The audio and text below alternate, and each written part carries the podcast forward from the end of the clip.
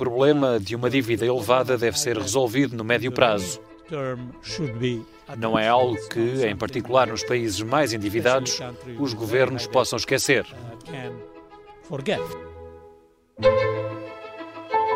Viva! Está com o Expresso da Manhã. Eu sou o Paulo Baldaia. O som de abertura é do Comissário da Economia, na Euronews.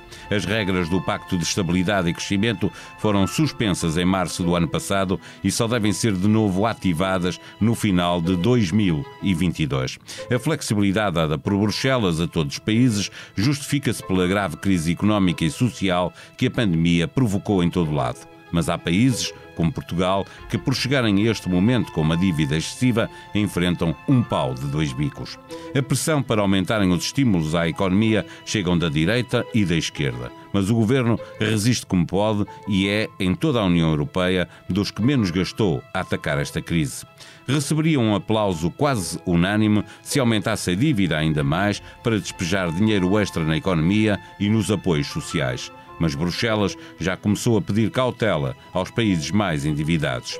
Já todos sabemos o que pode acontecer quando voltarem as regras orçamentais e os mercados financeiros começarem a especular sobre possíveis incumpridores, mas o tema, como em 2008, não desperta grandes discussões.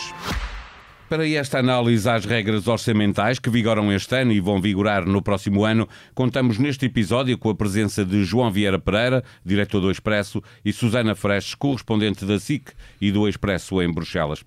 A regra de escape dos compromissos orçamentais europeus só deve ser desativada depois do nível da atividade económica na União Europeia e na zona euro regressar ao nível pré-crise 2019. Portanto, o que se prevê que só vai ser atingido no final de 2020. 2022 e veremos se será assim em todos os países. Isto significa, Susana Freches, que no próximo ano eh, vai manter-se a mesma flexibilidade que vigorou eh, pós exercício orçamental deste ano? Olá, bom dia. Uh, sim, a partir da ideia é de manter uh, uma certa flexibilidade ou flexibilidade que foi permitida uh, no, ano, no, ano, passado e também este ano, ou seja, as regras do Pacto de Estabilidade e Crescimento mantêm-se suspensas uh, durante todo o ano de 2022 ah, não foi uma grande, há que dizer que não foi uma grande surpresa, porque já toda a gente esperava, o próprio Primeiro-Ministro já tinha dito uh, que esperava que assim fosse, portanto, que, que o governo tivesse esta, esta margem também durante o próximo ano, ou seja, que continuasse, se quiseres, uh, livre da, do espartilho das metas do déficit para poder fazer um, enfim, os investimentos públicos que forem uh, necessários. E desse ponto de vista, há algo que, eh, enfim, há uma previsibilidade aqui, uh, os governos já sabem com que linhas é que se vão poder uh, cozer. Por outro lado, há que dizer que uh, não vai ser necessariamente igual, ou seja, ainda que as regras do Pacto de Estabilidade e Crescimento continuem suspensas no próximo ano, há já aqui a indicação de, de Bruxelas de que, de que, quando fizer as recomendações por país em maio, uh, já vai dar algumas orientações específicas, muito provavelmente também quantitativas, quanto àquilo que deve ser uh, o exercício orçamental para o próximo ano. O vice-presidente da Comissão, Dombrovski, já veio avisar que os países países mais endividados, como Portugal, eh, eh, devem começar a procurar o equilíbrio orçamental já no próximo ano. Isso significa que eh, que tipo de, de recomendações específicas é que pode um país como Portugal receber por parte da Comissão Europeia? Portanto, não serão exatamente as mesmas recomendações de, de outros anos, dos anos em que Portugal e a União Europeia eh, não estão eh, em pandemia, portanto, ninguém espera que a Comissão chegue e diga, bem, agora para o próximo ano vão ter que fazer uh, este determinado esforço de ajustamento orçamental ou vão ter que reduzir em X% o déficit estrutural, portanto, não é isso que se trata, porque as regras do pacto vão continuar suspensas. Agora, vai haver certamente eh, recomendações quantitativas parece. O que é que poderá ser? Poderá ser em termos de uh, despesa pública, uh, eventualmente a Comissão poderá dizer, bem, atenção, os países que têm um elevado nível, de, uma dívida pública elevada, como é o caso de Portugal, vão ter que ter atenção à despesa e onde é que fazem essa despesa. Portanto, o que parece é que do ano passado para este e depois para o próximo, a Bruxelas começa aqui a dizer uh, não, é, não, é, não se trata apenas de de ajudar a economia, essa, porque essa ajuda tem de continuar, agora tem de ser mais focada, ou seja, menos dedicada uh, ou menos direcionada a uma ajuda de emergência e mais uh, focada.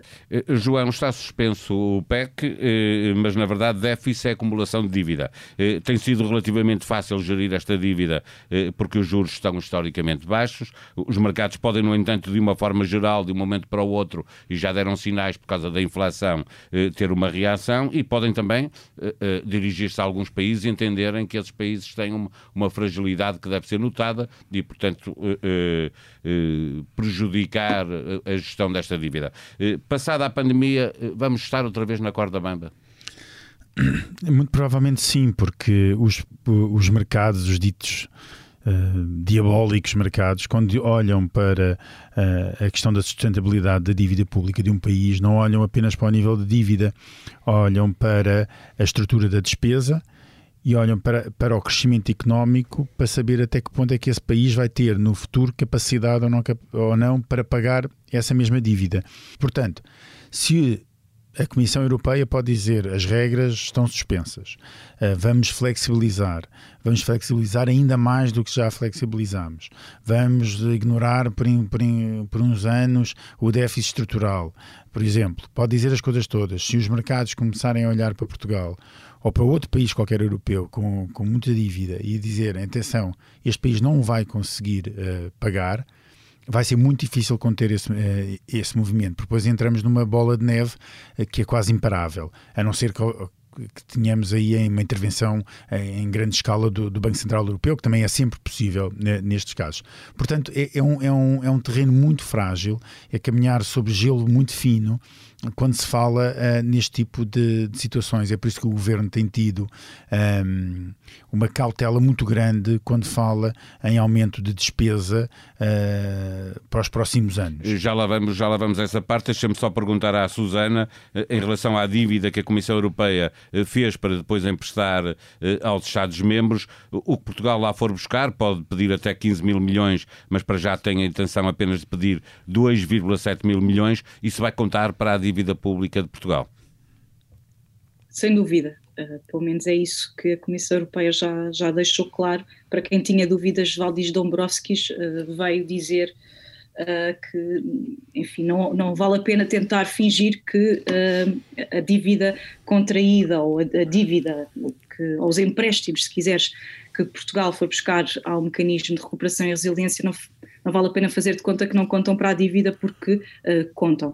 Agora, um, o, que, o, que, ainda não está claro, e o próprio Valdis Dombrovski já abriu essa porta, é eh, de que forma é que no, no futuro uh, essa dívida vai ser tida em conta para, para o caminho, para o chamado, para regressar ao caminho de, de ajustamento. Isto não está claro e, portanto, eu agora estou a especular, mas, uh, por exemplo, o que pode acontecer é se no futuro Uh, e isso vai ter que acontecer porque está, é mais do que claro que em 2023 as regras do Pacto de Estabilidade e Crescimento uh, vão, vão regressar e, portanto, nessa altura vamos voltar a ver a Comissão Europeia dizer aos países que vão ter que regressar um, ao caminho do ajustamento, corrigir o déficit, corrigir a dívida. A questão é uh, o esforço pode ser maior ou menor e para esse esforço, por exemplo, a, a dívida, determinada dívida pode não contar. Obrigado, Susana, pela tua participação a partir de de Bruxelas neste episódio do Expresso da Manhã. Até à próxima. Uh, João, nós continuamos aqui uh, a nossa conversa. isto da dívida portuguesa, que vai chegar aos 135% do PIB, ou perto disso, no final do ano.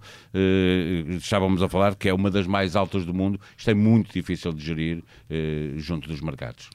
É extremamente difícil de gerir e aquilo que a Susana estava a dizer é muito importante, porque mesmo que parte desta dívida e aquilo que, que vinhamos a contrair ainda mais da dívida, quando, um, por causa da, do, do, programa de, de, de, recuperação e resiliência, uh, todos esses investimentos que estão previstos, mesmo que isso não conte para aquilo que são os, os objetivos finais de, de, em, termos de, em termos de PEC, em termos de quais são as metas orçamentais da, da, da zona euro vão, de alguma forma, contar sempre para o bolo total e, portanto, os mercados não vão olhar apenas para os 137% que existe agora, vão olhar para o, todo o que, veio, o que vier a mais.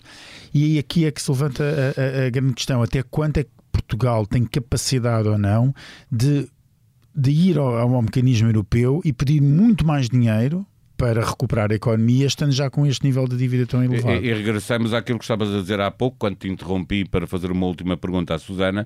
Eh, eh, o governo é criticado eh, à direita e à esquerda por não ser mais ambicioso nos estímulos à economia.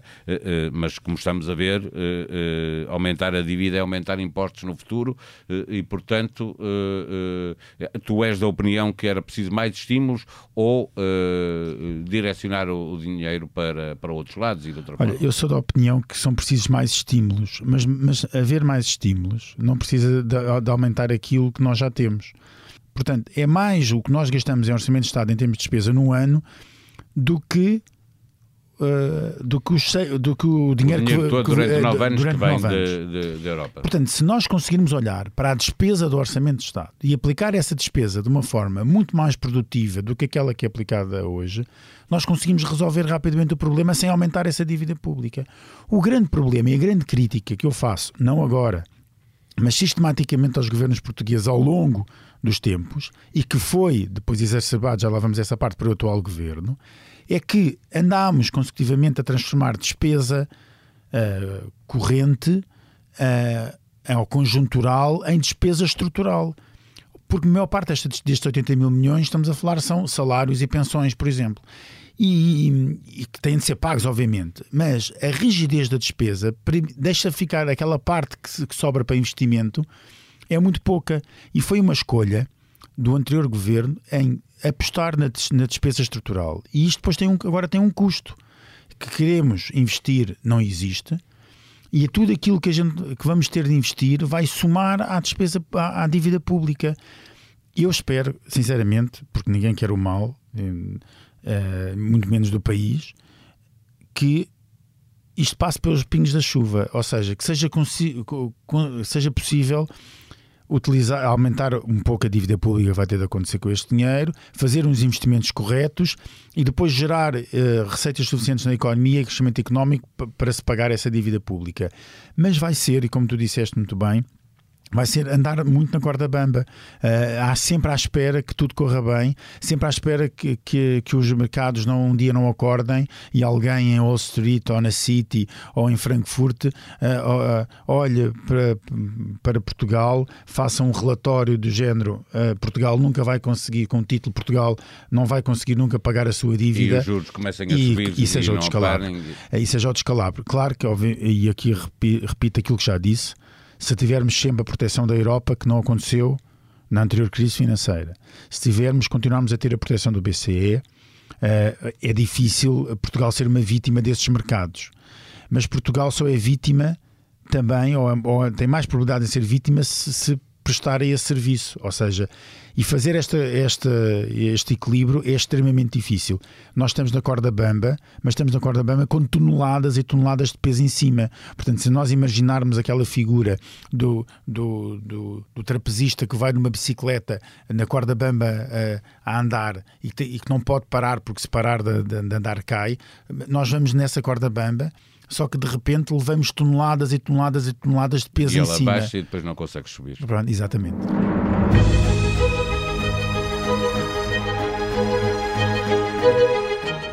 Porque é sexta-feira e continuamos confinados e impedidos de circular entre conselhos, ao fim de semana, o Expresso está de novo mais cedo nas bancas. A manchete faz com o desejo de Marcelo Rebelo de Sousa de ter com ele uma equipa especializada a vigiar a bazuca, que vai ser gerida por António Costa.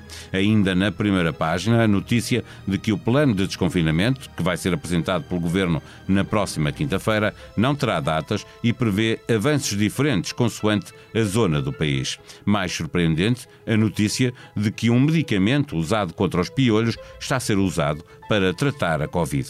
Na revista, um grande trabalho de Vitor Matos, com a história de André Ventura antes de ser líder do Chega.